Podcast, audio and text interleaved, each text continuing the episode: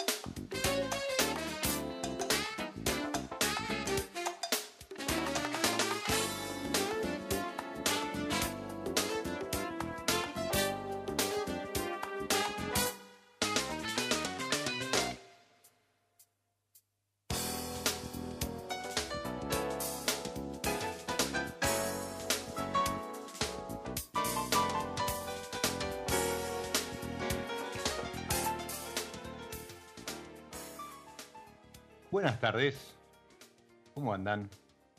Bienvenidos a una nueva pausa, bien otoñal, ¿sí? casi invernal diríamos, por el clima que en este momento está atravesando Argentina, en particular Buenos Aires, Mendoza y, y otras regiones. Y escuchamos Incógnito haciendo pirámides del álbum Drive Pipes and Scripts de 1992. Y, y recién decía Mendoza, y si en Mendoza nos referimos a, la pirámide, creo que indudablemente todos vamos a, pensar en, en Catena Zapata. Pero dentro de esa pirámide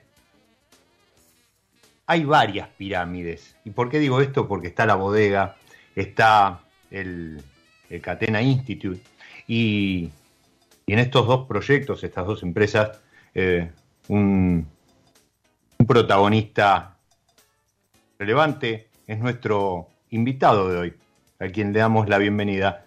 Bienvenido, Fer Busema, a mi lado Hola Diego, ¿cómo estás? Un placer estar acá, un placer compartir esta charla con vos hoy y con toda la audiencia. Muchas gracias por, por hacerte el lugar, sé que estás en tránsito, ¿no?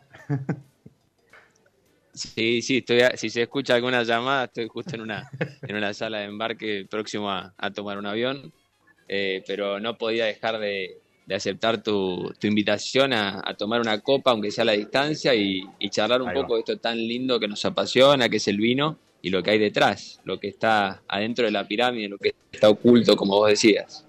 Exacto, eh, y, hay muchos temas. Yo algo anunciaba, bueno, eh, un flyer eh, cargado de, logos y, nombres, y, nos vamos a meter de lleno en la charla, ¿sí? Nuevamente, gracias por hacerte el espacio. Sabremos entender si, si suena ahí el llamado, mientras no, se, no pierdas el avión, todo bien, ¿sí?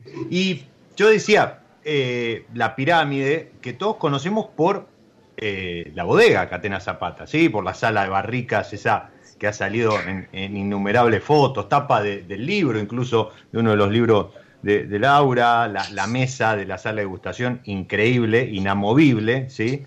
Pero el año pasado, apenas saliendo de la pandemia, todo el mundo empezó de un día para el otro a hablar de el Catena Institute, del, sigo bien, el Catena Institute of Wine, el, el Instituto Catena del Vino, a raíz de que la revista Nature, dentro de sus reportes científicos, había publicado un paper, una investigación, que ubicaba em, en, primera plana esto del terroir. ¿sí?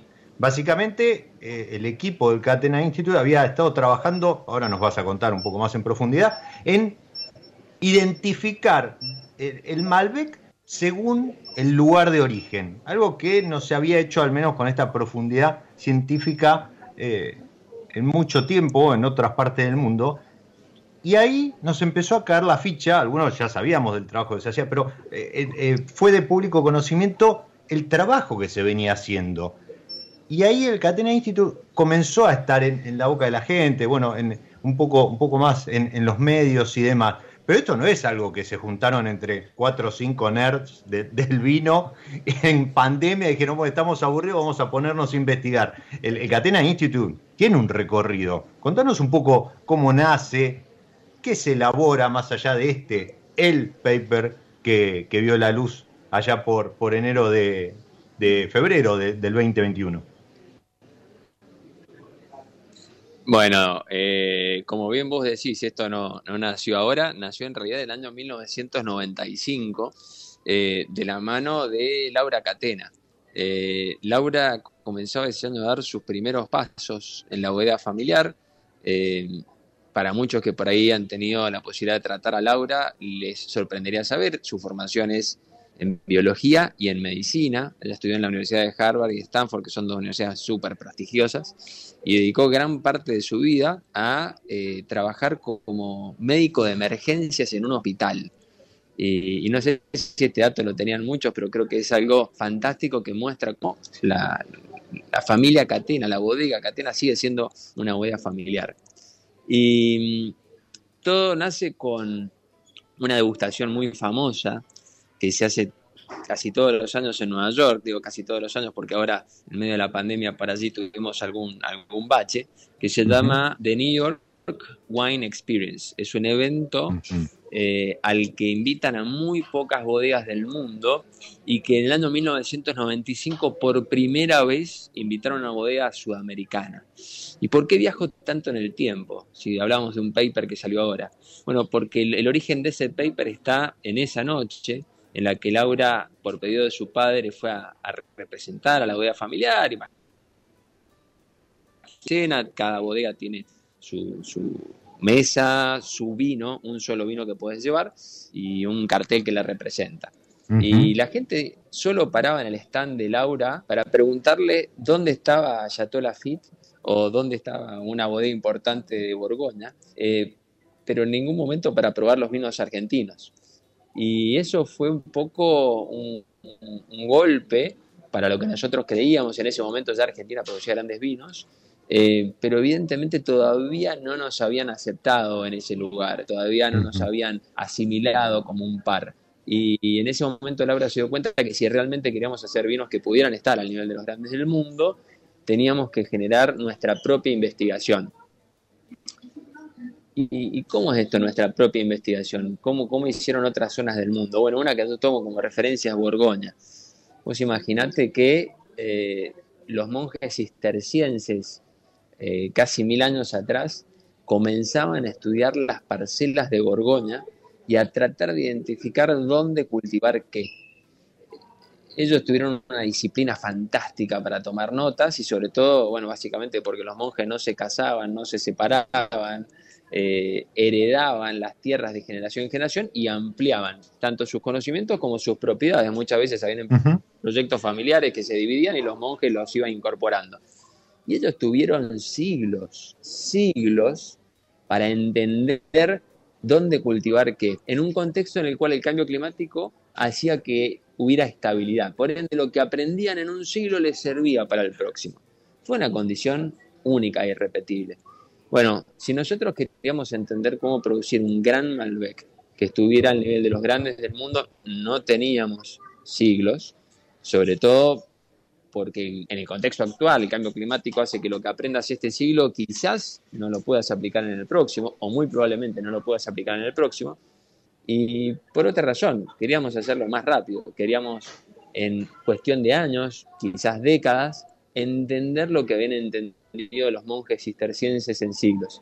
Y eso nos llevó a usar la ciencia, que, no es otra cosa que experiencia, como la de los monjes, pero organizada de un modo que te permita acumular mucho conocimiento en poco tiempo.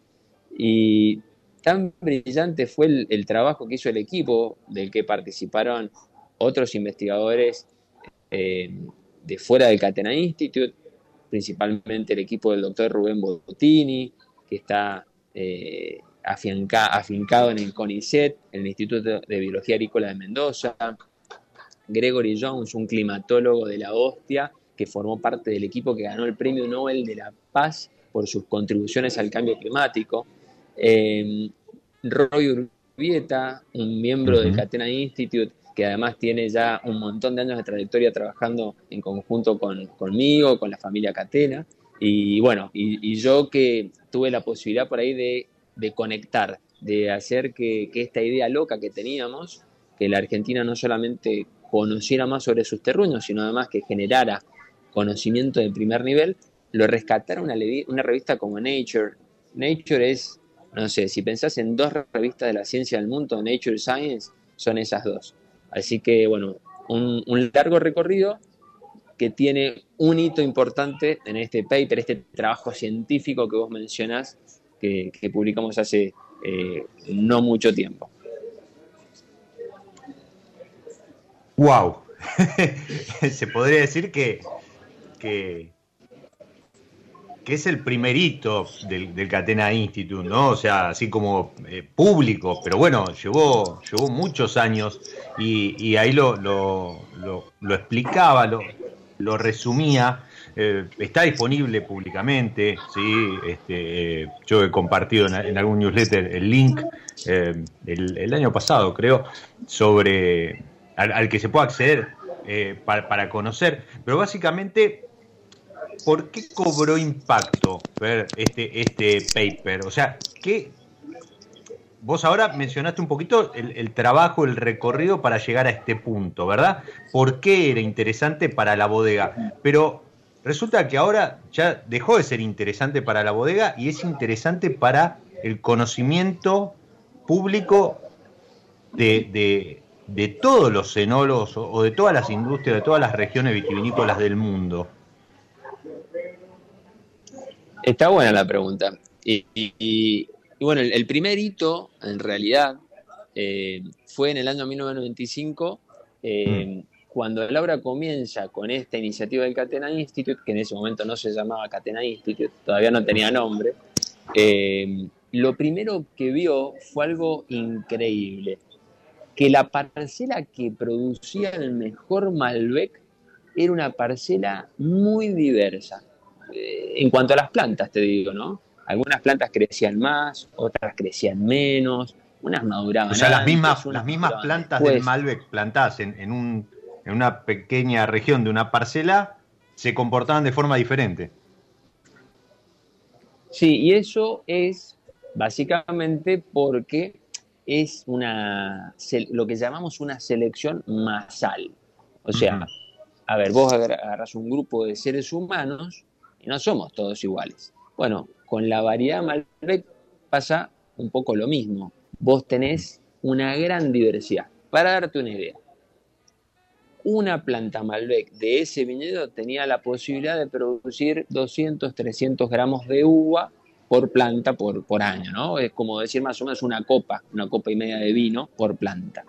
Pero te encontrabas otras plantas que podían producir 6 o 7 kilos de uva por año, es decir, una caja de vino, ¿sí?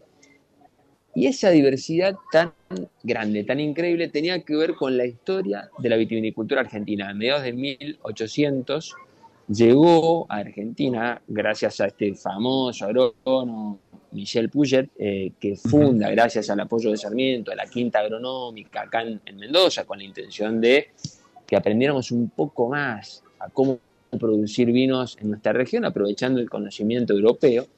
Él trae a Argentina distintas variedades, entre ellas al Malbec. Y lo trae antes de que una plaga que hizo pelota a los viñedos europeos, la filoxera, tuviera lugar. Por lo cual lo que se trae es la colección, la diversidad genética original del Malbec, que se había ido acumulando a lo largo de las décadas. Después de la filoxera eso se borró en Europa, pero quedó aquí en nuestro país. Entonces lo que Laura vio es un pedazo de la continuidad histórica del Malbec en Burdeos, pero en Mendoza. Y el primer gran trabajo fue identificar cuántos de estos Malbec distintos había, y yo no sé si sabes la respuesta, pero ¿te animás a tirar un número cuántos Malbec de estos distintos había en esa pequeña parcelita? Wow, eh, no, no, no estudié para, para examen, pero no sé, se me ocurre pensando en, todo lo que venís eh, eh, mencionando, 35. Me fui lejos. Bueno, en una esquina habían 35, es verdad. en una esquina habían 35, pero tenía cuatro esquinas en la parcela. Encontramos 120 Malbecs distintos. Eso, en, eh, a ver, para el que está escuchando, cuando hablas de parcela, ¿qué, dimensiones tiene más o menos? ¿O qué cantidad? Estamos hablando de, un par de hectáreas. Sí.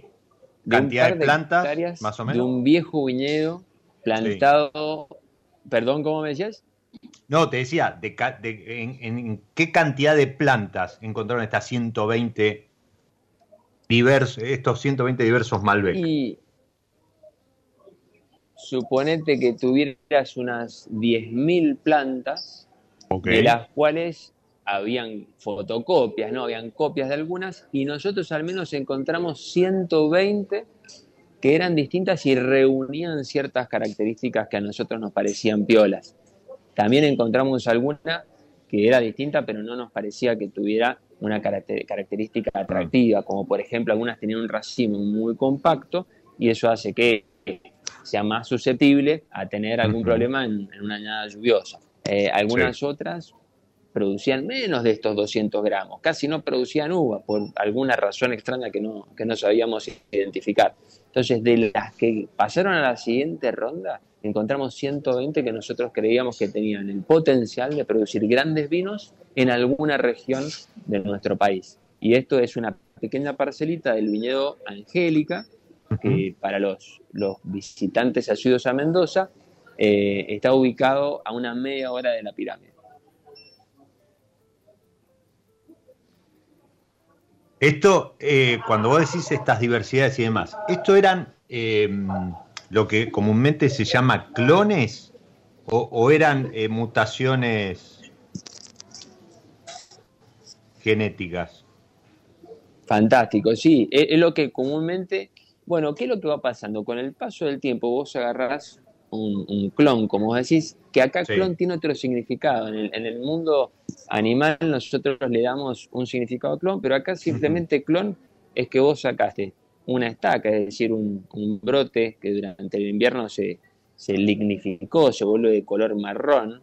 Eh, vos tomaste un brote en el invierno y con ese brote que está lignificado, está más bien seco por la parte exterior, lo pones en la tierra y haces otra planta. Y bueno, es una copia idéntica a la planta madre y se le llama por eso clon. Em, ahora, ¿qué va pasando? A lo largo del tiempo, con sol, con la condición de mayor o menor temperatura, la planta, cuando vas haciendo esta multiplicación por estacas, que se llama, acumulando algunos cambios, ¿sí? Eh, madura un poquito antes, madura un poquito después, y se va separando poco a poco a lo largo de décadas, siglos, de la planta madre. Y ahí genera una variante, que sigue siendo un Malbec, ultra parecida a la planta madre, pero que madura un poquito después, pero que produce un poquito menos de uva. Y a eso se le llama un nuevo clon. Eh, ahora, ¿cómo conecto esto con el paper? Porque vos me preguntaste por el paper y yo te respondí por los clones.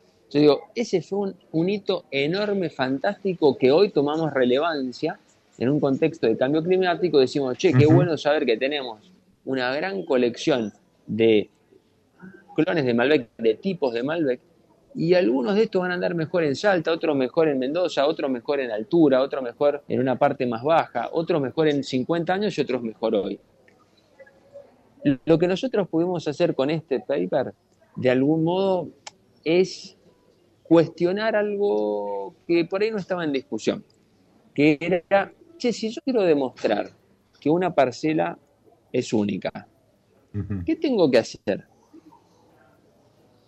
En principio los monjes cistercienses tomaron el camino de los siglos, es decir, bueno, durante mucho tiempo yo voy a hacer vino de un mismo lugar y poco a poco la gente va a ir aceptando, asumiendo, convenciéndose de que esto es así. Nosotros te dijimos, che, ¿qué otra forma hay? Y bueno, si yo utilizo ciencia, esto de experiencia organizada, puedo mostrar objetivamente, midiendo ciertos compuestos del vino, haciendo ciertas degustaciones con un formato bastante específico, controlando que la vinificación en años sucesivos sea del mismo modo, puedo tener certezas parecidas a estos monjes de Borgoña, pero en mucho menos tiempo.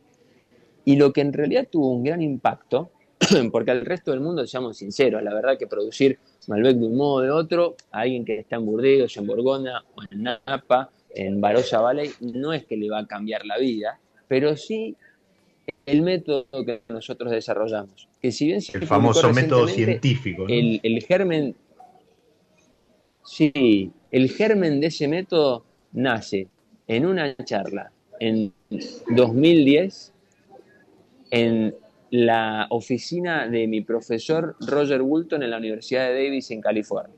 En ese momento nace ese germen que se termina convirtiendo una década después en esto que vos ves publicado y que tanto captó la atención de, personas propias de la industria, de los científicos, de gente que produce vino aquí y en otras partes del mundo, y que de hecho hoy, para orgullo de todos los argentinos, de la ciencia argentina, es un modelo que se está utilizando en Chile para estudiar el Cabernet Sauvignon, en Estados Unidos, en California en particular, para estudiar el Pinot Noir y en Australia para estudiar al Shiraz, al Syrah.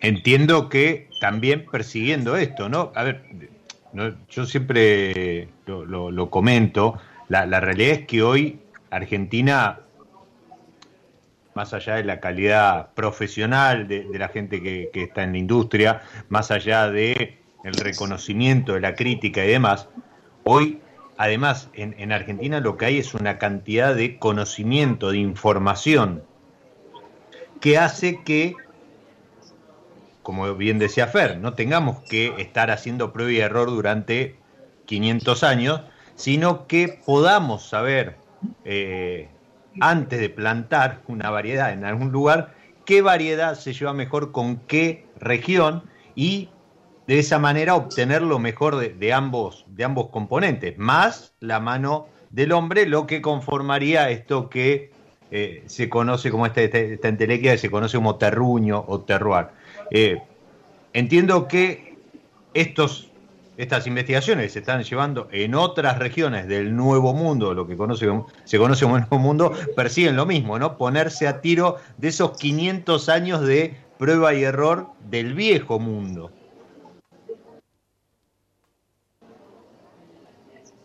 Exactamente. Y, lo bueno, porque muchos me preguntan, che, ¿y esto por qué lo publicaron? Porque al fin y al cabo podríamos haberlo conservado como, propio, este y una serie de publicaciones anteriores. Eh, hay una colección que después te puedo compartir para que puedas vos compartir con la audiencia y, para el interesado, para el que quiera incursionar un poco más, puede ir a, hurgar un poco allí. Eh, Bienvenido. ¿Por qué lo compartieron? ¿Por qué no se lo guardaron? Y bueno, te digo por dos razones. La primera razón es que cuando vos publicás en una revista internacional, hay eh, un, panel de jueces, de expertos, que dice, primero vamos a ver si esto que usted ha escrito es original. Si alguien ya lo hizo, no se lo voy a publicar. Lo segundo, si pasa esa, ese check de originalidad, bueno, veamos los resultados. A ver, convénzame a mí, que soy un experto, eh, que es el comité editor, que esto lo hizo siguiendo un método científico, riguroso, robusto, y que si alguien lo replica en otra parte va a obtener resultados parecidos a los suyos. Convénzame que esto es sólido.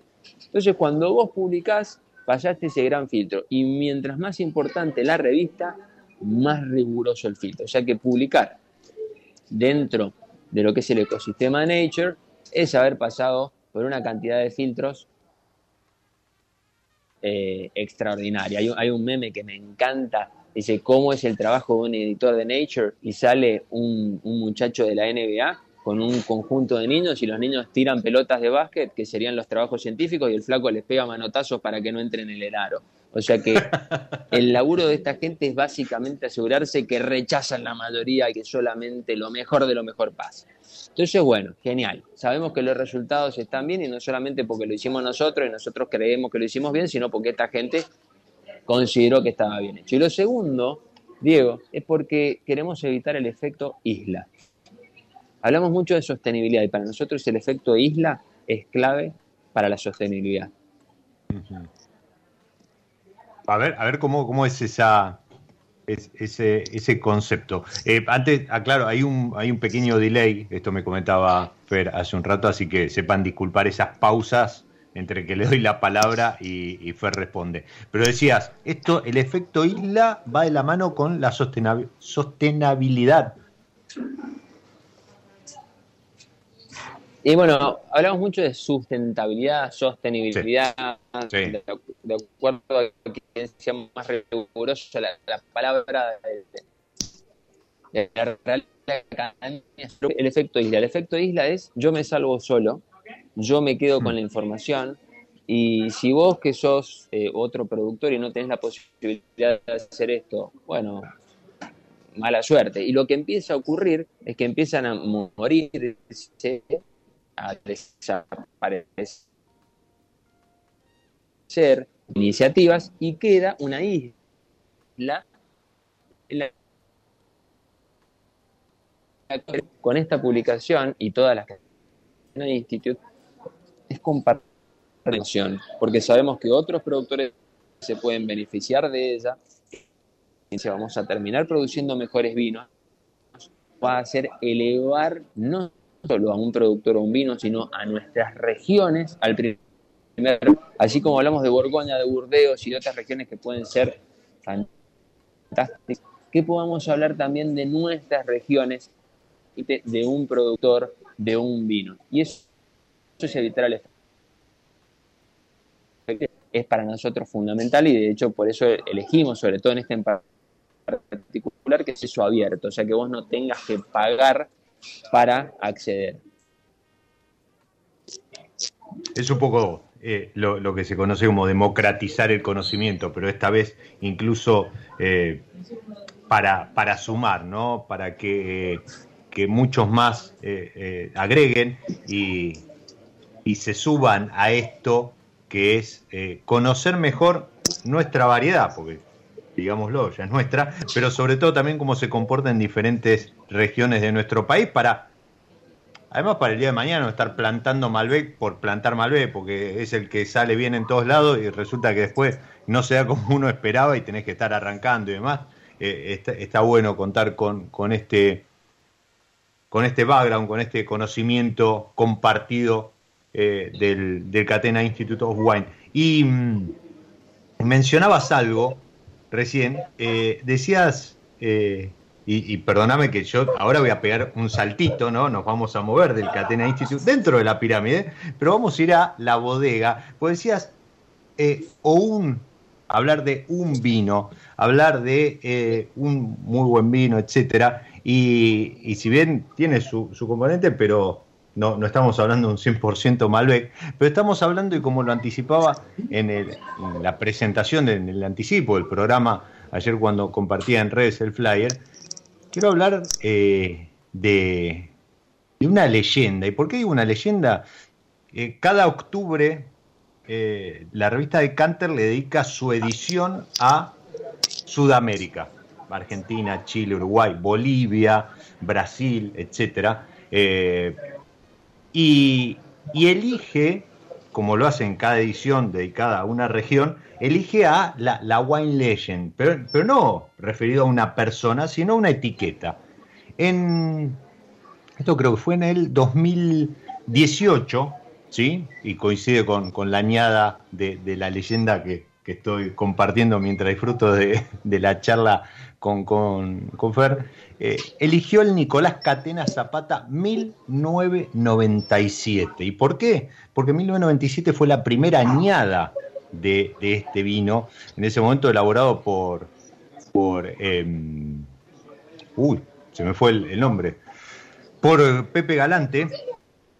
Por A partir de entonces, es un vino que sale en el año 2000, a partir de entonces empezó a, formar parte de paneles de, catas a ciegas y empezó a destronar en algunas oportunidades eh, otras etiquetas de, la talla de eh, Opus One, etcétera, etcétera. Eh, merecidísimo reconocimiento a un vino que eh, incluso hasta es negociado por, negocian, valga la redundancia, en, plazas eh, de Francia. Pero, ¿por qué hago esta intro y por qué particularmente esta etiqueta? Bueno, porque Fernando, eh, además de, desarrollar sus tareas como eh, director ejecutivo del Catena Institute, es el enólogo del Nicolás Catena Zapata. Una etiqueta que en su añada 2019, corregime si no es así, acaba de recibir 99 puntos.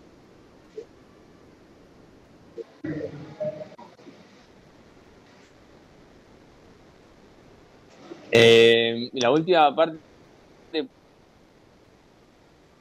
bueno, no sé si vos me escuchás bien ahora. Sí, se entrecorta un poquito.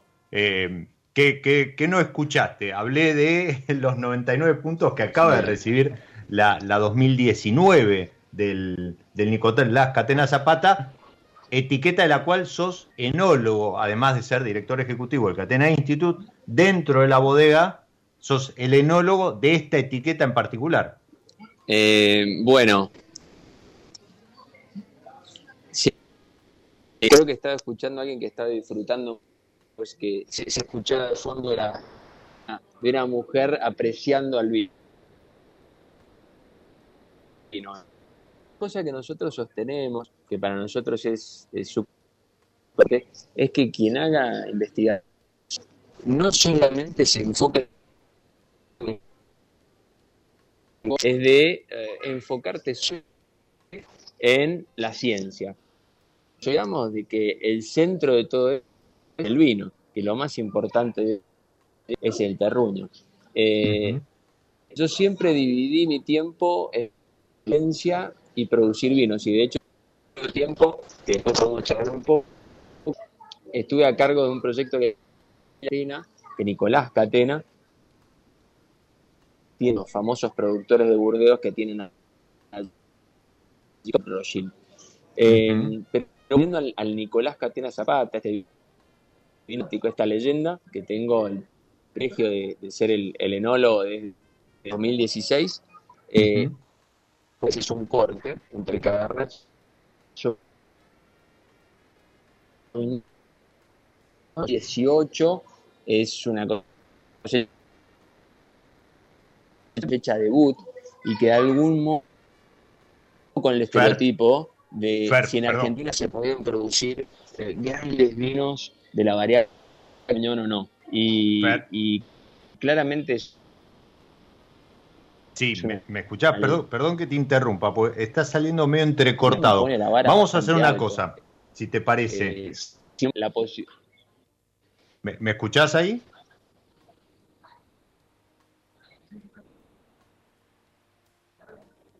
Vamos a hacer una cosa, si te parece, Fer. ¿Te escucho a eh, vos?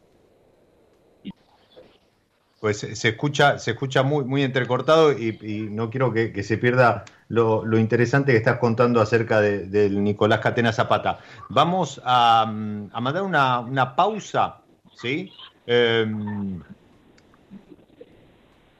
le pido al Vasco que está en la operación que en tal caso corte y te, vuelva a llamar eh, o, buscate a lo mejor un lugar con, mejor recepción. Y mientras escuchamos algo de música que, como en cada episodio, gente conocida de la casa de, de, Fer, los amigos de San Felicien, me invitan a jugar entre una variedad y algo de música. Y para esta para, este programa en, en particular, eh, elegí justamente, hablábamos recién de, la variedad, la, mencionaba con, la investigación que está llevando a cabo en Australia, eh, tomando el método científico de, este paper, elegí la Syrah, que mm, tiene ese aroma ahumado del roble.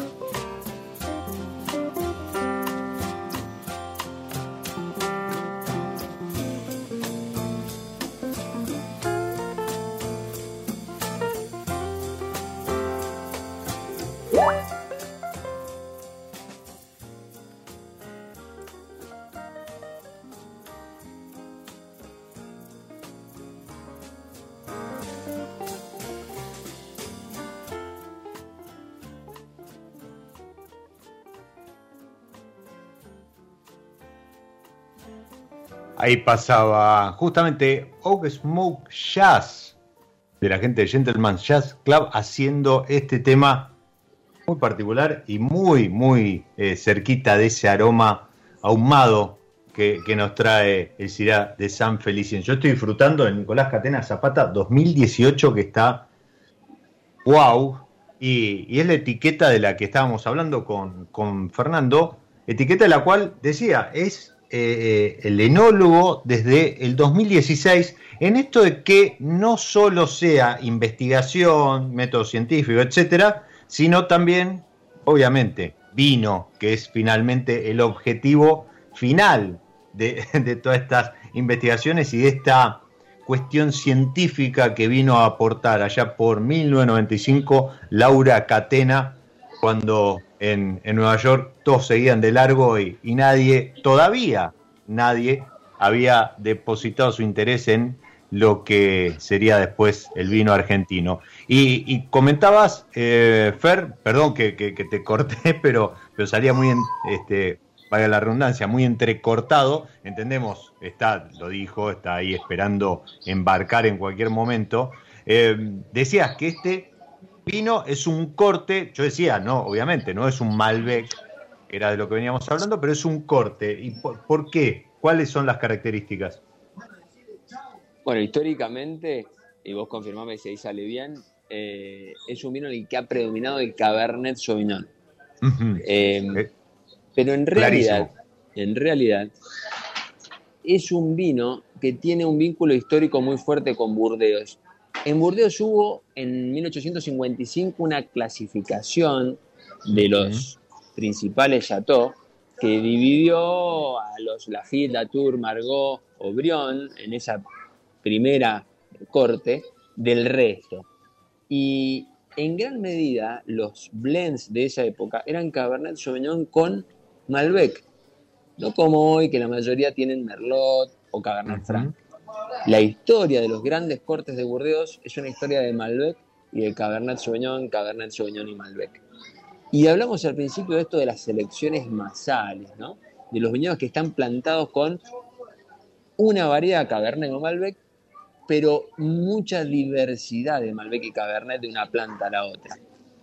Y no solamente eso, históricamente en Burdeos estos cortes de Malbec y Cabernet de selecciones masales estaban plantados, como decimos, a pie franco, es decir, que las raíces de Malbec son, de la planta de Malbec, son también raíces de Malbec. ¿Por qué comento esto? Porque después de la filoxera, esta plaga que devastó los viñedos europeos, se tuvieron que ir a buscar una raíz resistente y la encontraron en algunas especies americanas. O sea que si hoy vas, encontrás un viñedo de Cabernet que no está plantado con una selección masal, generalmente con un clon, con raíces, injertado, con raíces de una especie americana.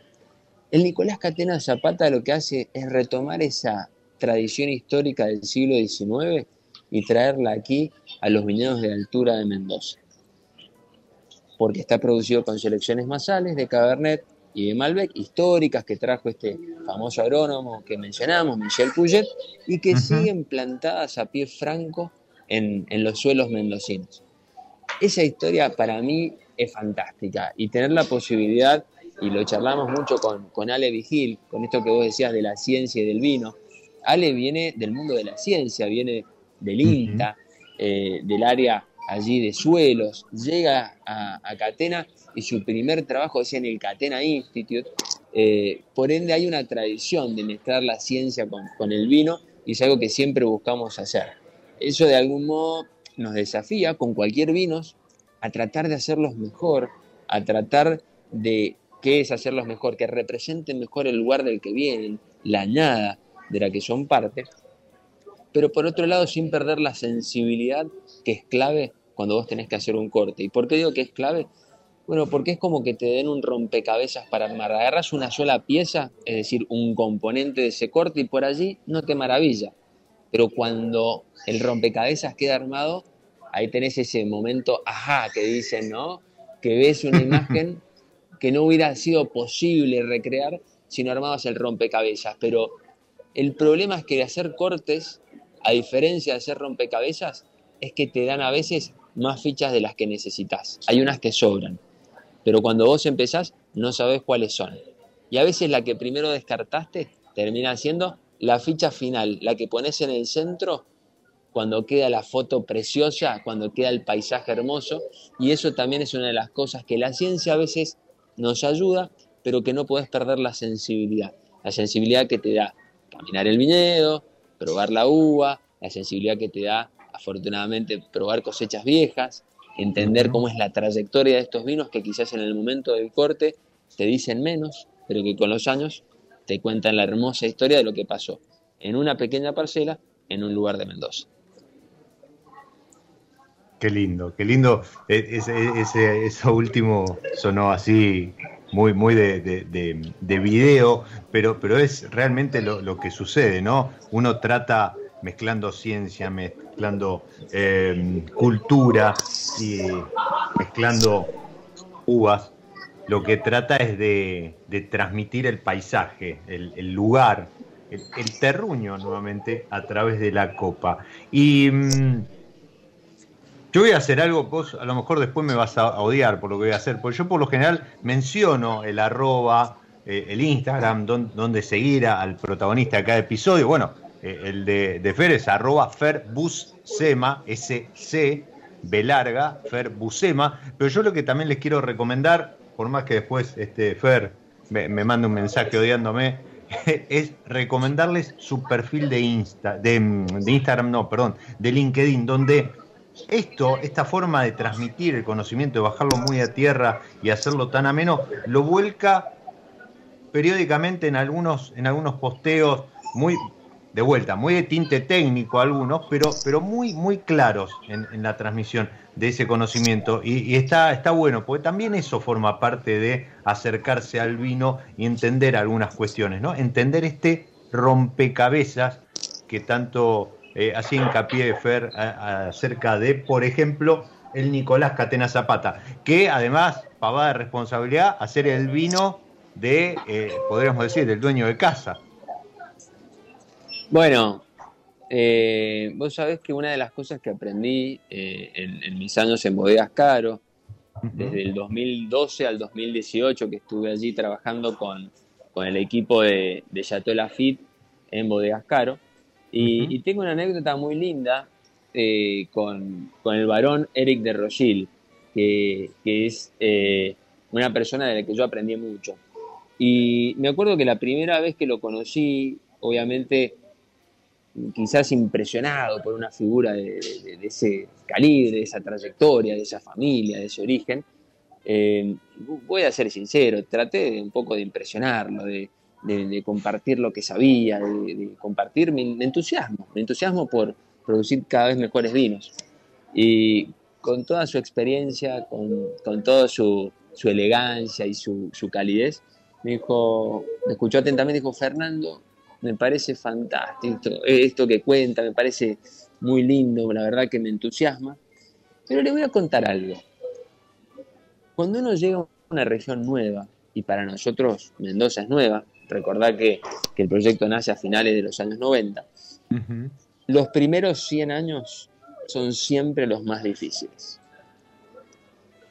¡Wow! Me dejó sin palabras. Y después, charlando un poco más, lo que entendí de esa frase de él es que tenés que aproximarte al, terruño con, con, cierta humildad. A, hacer los vinos, si bien nosotros, los, los eh, queremos de algún modo dejar nuestra huella, tenemos que entender que en la medida en que dejemos que el terruño sea el que se luzca, mejor. Porque tarde o temprano nosotros vamos a pasar, pero el terruño va a quedar. Y, algo que aprendí sobre la forma en la que se hace el corte de Chateau Lafitte es que es un trabajo colaborativo, que el enólogo, en su momento era Charles Chevalier, después fue Eric Coller, con quien trabajé muy bien durante muchos años aquí en Mendoza, eh, propone opciones pero junto a la familia y generalmente al enólogo anterior, para aprovechar toda la experiencia, todos los años, todo, todo ese bagaje de conocimiento, discuten y eligen en conjunto cuál va a ser el vino que va a finalmente representar mejores añadas. Y, bueno, eso es lo que hice. Le propuse a, Nicolás Catena, a Laura Catena y obviamente a Ale Vigil que, que trabajáramos de ese modo, que, que probáramos opciones, que viéramos cómo quedaban acomodadas las piezas de este rompecabezas de distinto modo y que eligiéramos en conjunto eh, cuál era el, mejor vino. De algún modo, al, participar entre todos en esta elección, eh, me quedo más tranquilo que estamos eligiendo mejor. Y, por otro lado, el tiempo quizás me hizo arrepentir en algún momento porque no sabés lo que son esas discusiones. Eh, no nos puteamos porque somos muy respetuosos, pero evidentemente son bastante acaloradas y no siempre coincidimos. Y lo lindo es que después de tres, cuatro series de degustaciones empezamos a entender que efectivamente ese año mostró una característica distinta, que ese año nos da una oportunidad nueva y terminamos logrando un consenso. Pero te digo, las primeras charlas son para, para grabarlas y, para hacerles un cuadrito. ¿eh? o sea, está buena la selfie porque, viste, salen todos sonrientes, pero, pero mejor no, no subir el video. Bueno, sin querer te metiste en Caro, ¿sí? En, bodegas Caro y lo que es el, trabajo en conjunto. Yo eh, eh, nada, miro la hora y no puedo creer que solamente nos queden los últimos cinco minutos. Yo lo que no quiero es cerrar esto porque obviamente, más allá de tu trabajo como enólogo, lo que venías contando, lo que haces en el Catena Institute y demás, te, tira lo que es la ciencia, el conocimiento. Y, entiendo que eso fue lo que te llevó a crear eh, este proyecto personal o, que escapa, a lo mejor va por el costado de lo que es bodega, que es Qualab. ¿No? ¿Nos querés compartir un poco de, qué se trata? ¿En qué, ¿En qué se te va el tiempo ahí? Bueno, Qualab es un sueño. Y, es el sueño que, que fui construyendo, que, que empecé a vivir cada vez con más intensidad y que un poco vos mencionabas, no, por el contrario, me encanta esto lo del perfil de LinkedIn. Eh, trato de compartir del modo más simple posible, sin perder la rigurosidad técnica o científica, eh, las cosas que me llaman la atención, las cosas que me impactan y espero que a otros les pase lo mismo. Y, mi sueño fue y es y se traduce en Qualab en, en crear un puente. Eh, un puente entre la academia y la industria, un puente que permita acelerar la transformación de la vitivinicultura hacia una vitivinicultura cada vez más sustentable, de modo que los vinos que producimos hoy lo puedan producir y disfrutar las generaciones futuras con las mismas o más posibilidades que las que contamos hoy. Y, esa es un poco eh, la visión detrás de Qualab, es de poder llevar ciencia, un paper, una patente, algo que está en un laboratorio hoy, a transformarse en una solución. algo que vos como productor, que vos como enólogo, puedas utilizar para producir mejores uvas, mejores vinos y por más tiempo. Ivana, por favor, dirigirse a puerta número 2. Atención, pasajera Hacemos, hacemos la pausa mientras están buscando a alguien que, está por perder el vuelo y, entiendo que, un poco es esto, ¿no? También, cuál esto que mencionabas hace un rato, eh, democratizar el conocimiento, porque creo que si algo tiene la industria del vino, o al menos en Argentina, siempre lo, comento, eh, esa cofradía entre enólogos, ese compartir eh, no sé, el otro día, por ejemplo, Ale Vigil comentando una vertical de Paco Puga, o, cuando se juntan eh, este, eh, y, cada uno aporta una botella y comentan los vinos de, los demás, y, compartir, compartir, compartir. Creo que es la mejor metáfora acerca del vino, de, nuestro querido vino argentino. Y, como no solamente es uva, como no solamente es este ruido, sino también hay, hay mucho conocimiento que es lo que finalmente termina, eh, lo que permite dar estos saltos de calidad. ¿sí? Es como que uno aplicando la misma técnica puede ir mejorándola, pero llega un momento que llega al, máximo de esa técnica y ahí es donde viene el salto de calidad respecto de hacer alguna mejora o cambiar la técnica o modificarla y ese es el aporte de esto que mencionaba Fer, eh, del laboratorio, el método científico y demás. Eh, algo que se hace y mucho puertas adentro de las bodegas y muchas veces no trasciende.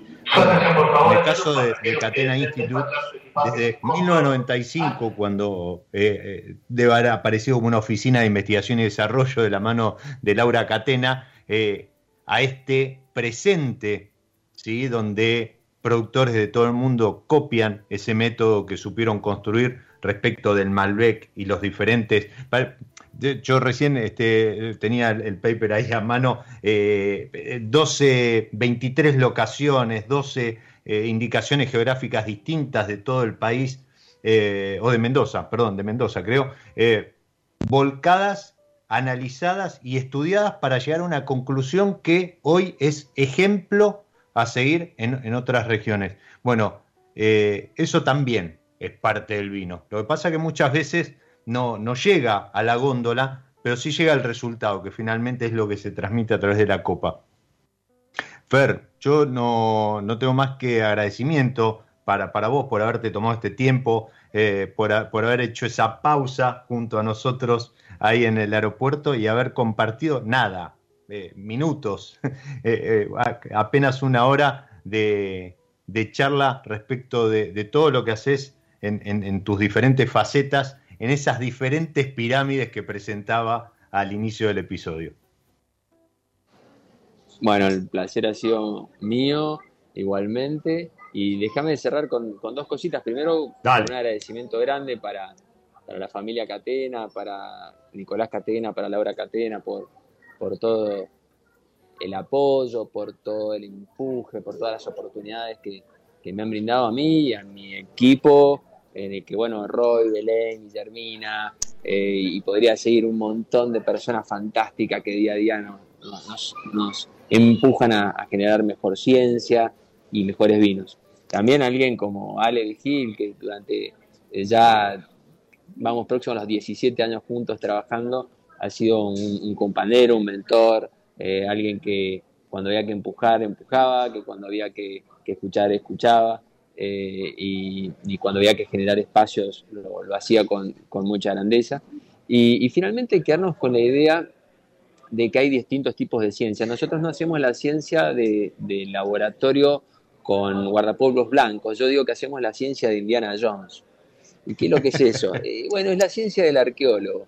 Es el arqueólogo que va a buscar un, tesoro enterrado. Y nosotros eso es un poco lo que buscamos hacer. No cambiamos la naturaleza, tratamos de entender a la naturaleza, tratamos de entender los suelos, entender las plantas, entender el clima y así descubrir un tesoro, un poco como Indiana Jones que anda detrás de los tesoros.